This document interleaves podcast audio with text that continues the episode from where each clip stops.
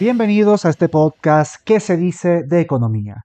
Lo que escucharán a continuación es un extracto del programa radial que se dice de economía que se transmite completamente en vivo todos los miércoles de 2 a 3 de la tarde, hora Venezuela, en radiocomunidad.com. Esperamos que el contenido de este podcast sea de completa utilidad para ustedes.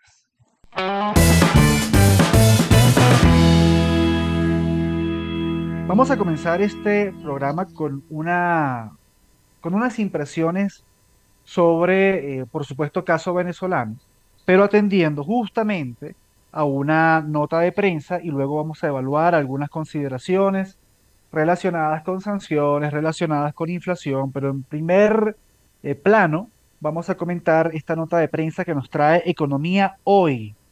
Fíjense, Venezuela de nuevo en recesión. Actividad económica cayó por segundo trimestre seguido. Veamos el contenido de esta nota de prensa. Venezuela, Venezuela entró nuevamente en recesión según los datos de la actividad económica publicado por el Observatorio Venezolano de Finanzas, que muestran dos trimestres consecutivos de contracción tras dos años de un frágil crecimiento. El Observatorio Venezolano de Finanzas indicó que durante el segundo trimestre de 2023 la actividad económica cayó 6.3%, encadenando así otro periodo de tres meses en negativo, luego de que entre enero y marzo bajara 7.6%.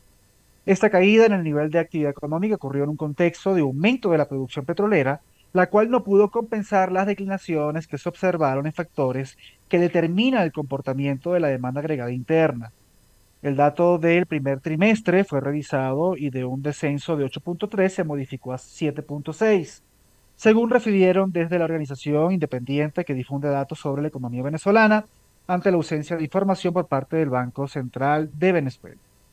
Venezuela había salido de una larga recesión en el segundo trimestre de 2021 y mostró crecimiento hasta de dos dígitos por efecto de rebote y vamos a hacer el primer inciso acá. He escuchado algunas críticas sobre este, sobre este comentario, sobre esta expresión realmente, sobre lo que significa un efecto rebote, porque la economía al parecer no rebota, porque no es una pelota. Sin embargo, la expresión sí ayuda mucho a entender lo que es un efecto eh, económico que ocurre tras un previo periodo de eh, recesión económica o de caída de la actividad eh, productiva de manera drástica. Es decir, y esto ocurre sobre todo por temas de, eh, de externalidad. Recordemos de nuevo caso pandemia. Caso pandemia, hubo confinamiento, se detuvo o se suspendieron actividades económicas, empresariales como tal, se restringió el digamos, la acumulación de personas. Eso significaba que muchas fábricas, empresas, tenían que disminuir su actividad económica o sencillamente suspenderla, como ocurrió mucho en el rubro de los servicios, bares, restaurantes, etc. Entonces, claro, vienes de un año donde cae drásticamente la actividad económica, caso venezolano ya venía cayendo drásticamente, pero se le suma además este gran problema y una vez que ese problema se corrige, o ese problema pasa, se supera, se superan los miedos, se buscan alternativas, sale una vacuna, hay mayor confianza, etc. Entonces existe, después de esa caída, existe justamente un alza que es producto justamente de esta corrección. Ahora, esta alza no significa un milagro económico, no significa una recuperación de absolutamente nada, solamente significa que ese, esa externalidad, que en este caso se llama pandemia, pero esa este, externalidad, le llamamos por cierta externalidad porque es ajena al mercado, porque es un evento que ocurrió, que no se tenía previsto, que es sencillamente un accidente, por así llamarlo, y por lo tanto, al ser externo al mercado, se le denomina externalidad. Entonces, se supera esta externalidad y justamente vuelve el mercado a su nivel anterior o un poco menos de su nivel anterior o incluso un poco más de su nivel anterior, pero va en ese rango. Entonces, claro, gráficamente, cuando uno ve la línea, la curva de producción, que suele ser suele ser en un país sin las calamidades venezolanas, suele ser creciente o tímidamente creciente, ves una caída abrupta y luego, en el periodo inmediato, el, posterior, ves una recuperación que pareciera en efecto una especie de rebote. De ahí viene eh, la expresión. Eh, fíjense, Venezuela, y seguimos leyendo esta nota de prensa, había entrado, había salido, perdón, de una larga recesión en el segundo trimestre del año 2021 y mostró crecimiento de hasta dos dígitos por efecto de rebote. Ahí viene el tema de rebote. Las condiciones para sostener el crecimiento no se consolidaron y desde finales de 2021 este se hizo más débil hasta regresar al sector negativo. El país estuvo sumido entre 2014 y 2021 en una depresión económica con un descenso estimado del 70% de su Producto Interno Bruto.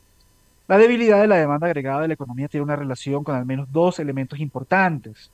Un nivel significativamente bajo de remuneraciones de los trabajadores y la política de encaje bancario de 75% que inhibe cualquier financiamiento a los sectores económicos que pueden mover la economía a corto plazo, explicaron desde el Observatorio Venezolano de Finanzas. Y más allá del salario, y aquí vamos con algunas apreciaciones, más allá del salario, se trata justamente de entender el por qué en Venezuela el salario no es alto.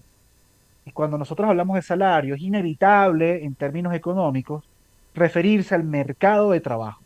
Está el mercado de bienes, está el mercado de, de servicios, está el mercado de fondos prestables, es decir, el sistema financiero en general, ya sea a través de, de, del bolsa de valores, de, lo- de la banca, etcétera, y está el mercado de trabajo también. Y una de las razones por las cuales en Venezuela no hay un aumento de salario, o, o no un aumento de salario, perdón, el nivel de salario es bajo, y sobre todo en comparación con los, nuestros vecinos latinoamericanos, es justamente por lo, lo, poco conveniente, dado el contexto político, legal sobre todo, e ideológico, que es hacer empresa en Venezuela. Cuando hablamos de mercado siempre hay un factor de oferta y un factor de demanda. O sea, hay una oferta y una demanda. ¿Cuál es la demanda de trabajo? ¿Cuál es la demanda de, de empleo? Realmente es aquellas empresas que demandan talentos para eh, sus puestos de trabajo, obviamente. Y la oferta de trabajo la hace, la, la ofrece el trabajador, quien ofrece sus talentos, sus habilidades, su experiencia, etcétera. Entonces, una de las razones por las cuales en Venezuela no hay un nivel alto de empleo es porque justamente el nivel de demanda de empleo no es elevado. Porque mucha gente cuando uno habla de empleo eh, puede referirse a subir el salario mínimo, pero es que no se trata de aumentar el salario mínimo. En Venezuela las cosas no se van a solucionar por un decreto. Lo que ocurre realmente es este factor que no permite, no, no permite la creación de empresas o la expansión de las empresas ya existentes. Por lo tanto, no hay mayor demanda de empleo. Y esto a pesar de la cantidad de venezolanos que han salido del país. Imagínense ustedes que los 7 millones de venezolanos que están fuera de Venezuela estén en Venezuela. Bajo estas condiciones no estarían con empleo porque justamente no hay suficiente demanda de empleo. Entonces, una, una razón por la cual hubo una disminución de la actividad económica tiene que referirse realmente no a unos temas de empleo. O sea, realmente la disminución de la actividad económica y, y no solamente durante este, estos dos primeros trimestres del año, sino durante, desde el año 2013, o sea, se refiere básicamente a las terribles condiciones y la ausencia de garantías para poder invertir y crecer en el país. Y esto es producto de un modelo económico, porque mucha gente eh, quiere eh, caracterizar la política económica actual como una política incluso liberal o una política de corrección ortodoxa. No, sigue predominando en Venezuela un modelo económico que simpatiza mucho con el socialismo, que se aplicó en Venezuela, que se intentó aplicar en Venezuela, pero que de alguna u otra manera no tuvo eh, efecto.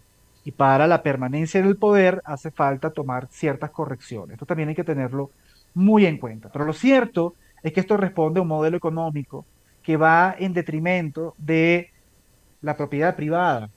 Que va, eh, que afecta a la empresarialidad, que afecta a las inversiones, que afecta a la confianza.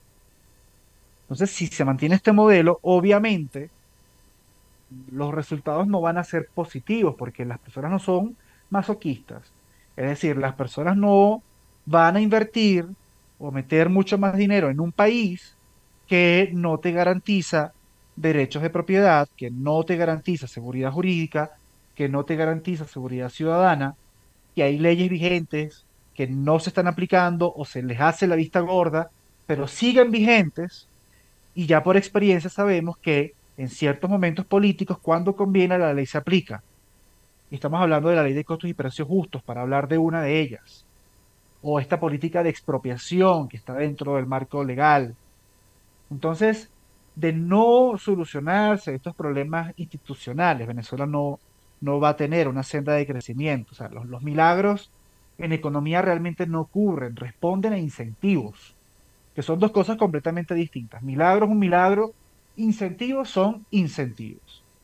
Y si uno puede ver una especie de milagro económico, es realmente producto de incentivos. Incentivos que le permiten a las personas, de manera espontánea, poder invertir, aumentar su actividad económica en el país y esto generará consecuencias positivas. Aumento del empleo, aumento del salario medio que se paga en el mercado laboral, aumento de las ventas, aumento de las inversiones, recuperación del sistema educativo, ahorro, eh, recreación y ocio y un largo etcétera.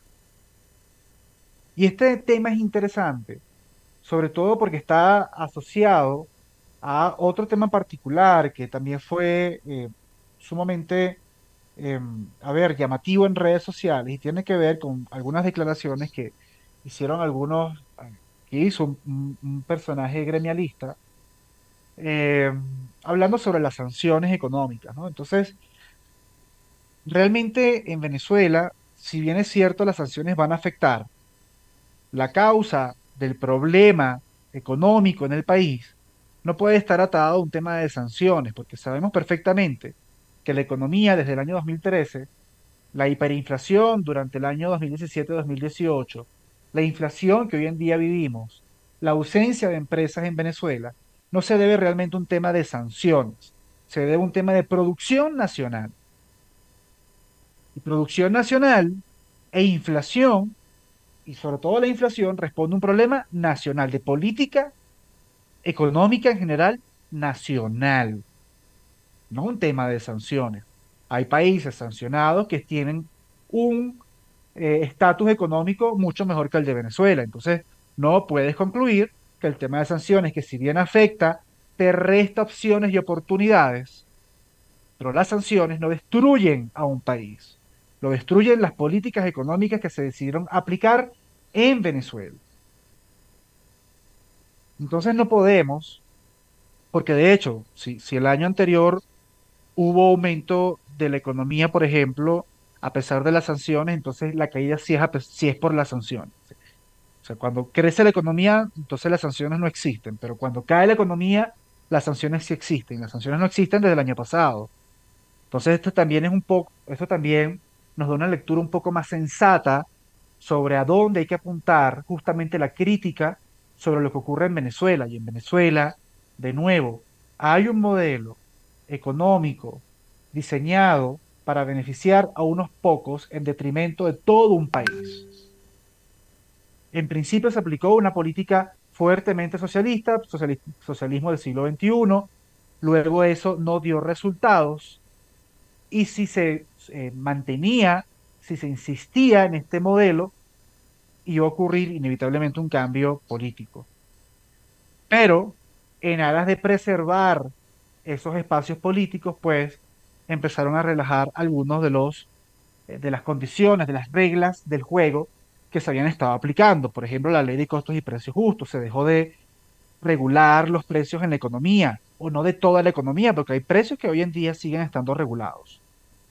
O se cambió el método de regulación, ahora se regula en función de la tasa del Banco Central de Venezuela, que desde el año 2018 comenzó a fluctuar y poco a poco ha ganado cierta credibilidad porque se mueve a la par del dólar paralelo, del dólar que las personas ven a través de redes sociales, por ejemplo. Entonces, aún queda mucho por hacer en un país, no solamente que no brinda condiciones, que eh, el, entorno económico es completamente hostil para la empresarialidad, sino además estamos hablando de un país inflacionario, un país donde eh, no se confía en la moneda local, donde existe todavía una política inflacionaria y donde la inflación, de acuerdo justamente con los resultados del inflaciómetro ampliado de ese dice, estamos hablando de una inflación de 474% en términos interanuales al 15 de julio, datos muy recientes que luego vamos a profundizar. Entonces, ni sanciones, ni mucho menos. Se trata de un tema de política económica. Y desafortunadamente en Venezuela se ha visto, se ha, se ha, se ha sentido esta disminución de la actividad económica y una de las formas de evidenciarlo también es a través del sistema de precios. Recordemos que en Venezuela no solamente es un país dolarizado, es un país que piensa en dólares y muchos productos están reflejados sus precios en dólares. Y si bien pueden subir los precios en bolívares, muchas veces en dólares, eh, si bien aumenta, aumenta en mucha menor proporción, obviamente. En el caso, en este caso, durante el primer semestre del año 2023, fue curioso que a partir de marzo, y esto es una proyección que su servidor, que le- quien les está hablando, hizo en redes sociales también, se sabía prácticamente que la actividad económica estaba cayendo y que en efecto, de acuerdo al comportamiento de los precios, los precios mismos iban a, iban a tender hacia un cero por ciento de variación. Esto en términos de dólar. Y en efecto, y fíjense ustedes lo interesante, vamos a unir algunos datos que he estado leyendo eh, en ciertos medios de comunicación. Por ejemplo, tenemos el Observatorio Venezolano de Finanzas que reporta una- un cese de la actividad económica, una caída de la producción en, este, en estos dos primeros trimestres del año, es decir, durante todo el semestre, primer semestre del año 2023. Por su parte, cuando uno eh, revisa datos de Conce Comercio, ellos han reportado caídas significativas en las ventas de hasta el 60% y pas- pasó en el rubro de eh, restaurantes y hotelería, pasó en el rubro de vestido y calzado, 60-50% de caída en las ventas.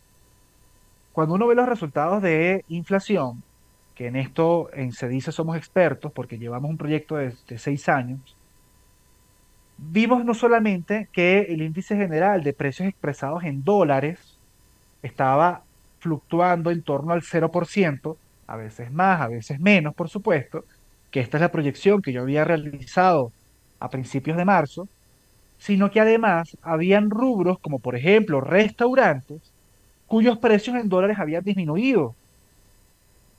Justamente ¿por qué? Porque en medio de esta disminución de la actividad económica y a pesar de la inflación, muchos comercios, sobre todo aquellos que presentaron disminuciones fuertes en ventas, comenzaron a realizar promociones, descuentos, disminuciones de precios, justamente para sobrevivir y para seguir sobreviviendo a este escenario completamente recesivo. Fíjense ustedes cómo eh, diversas fuentes de datos, que obviamente vamos a, a mencionar al inflaciómetro de dice que es un producto que nosotros eh, elaboramos y del cual somos responsables, pero cuando nosotros comparamos y tratamos de hacer un análisis apoyándonos en diferentes datos, nos damos cuenta que todos los datos coinciden, van en el mismo sentido, nos llevan a la misma conclusión. Y es que en efecto hay una disminución de la actividad económica, hay una disminución de las ventas, eh, eh, bajó el nivel, y esto es de Conindustria, bajó el nivel de capacidad instalada, es decir, por el cual se trabaja, el nivel de capacidad instalada en el, sector industrial eh, disminuyó con relación al año anterior, es decir, hay menor eh, producción, en, en resumidas cuentas, porque tú trabajas a cierto nivel de capacidad instalada. Tú tienes una planta, una empresa, etcétera. Tú trabajas al 70, 80% de tu capacidad instalada, 50, 60. En Venezuela se trabaja al 30% de la capacidad instalada o menos. Eh, eh, hay algunos sectores que trabajan al 15, al 10% de su capacidad instalada. Actualmente, el nivel de trabajo de acuerdo a la capacidad instalada, disminuyó. Y además, estamos viendo que a pesar de esa presión inflacionaria, cuando nosotros hablamos de precios en dólares, que son, digamos, en, en- Venezuela hubo eh, y sigue existiendo un aumento de precios en dólares, y esto producto de una política de intervención cambiaria, que de eso podemos hablar más adelante.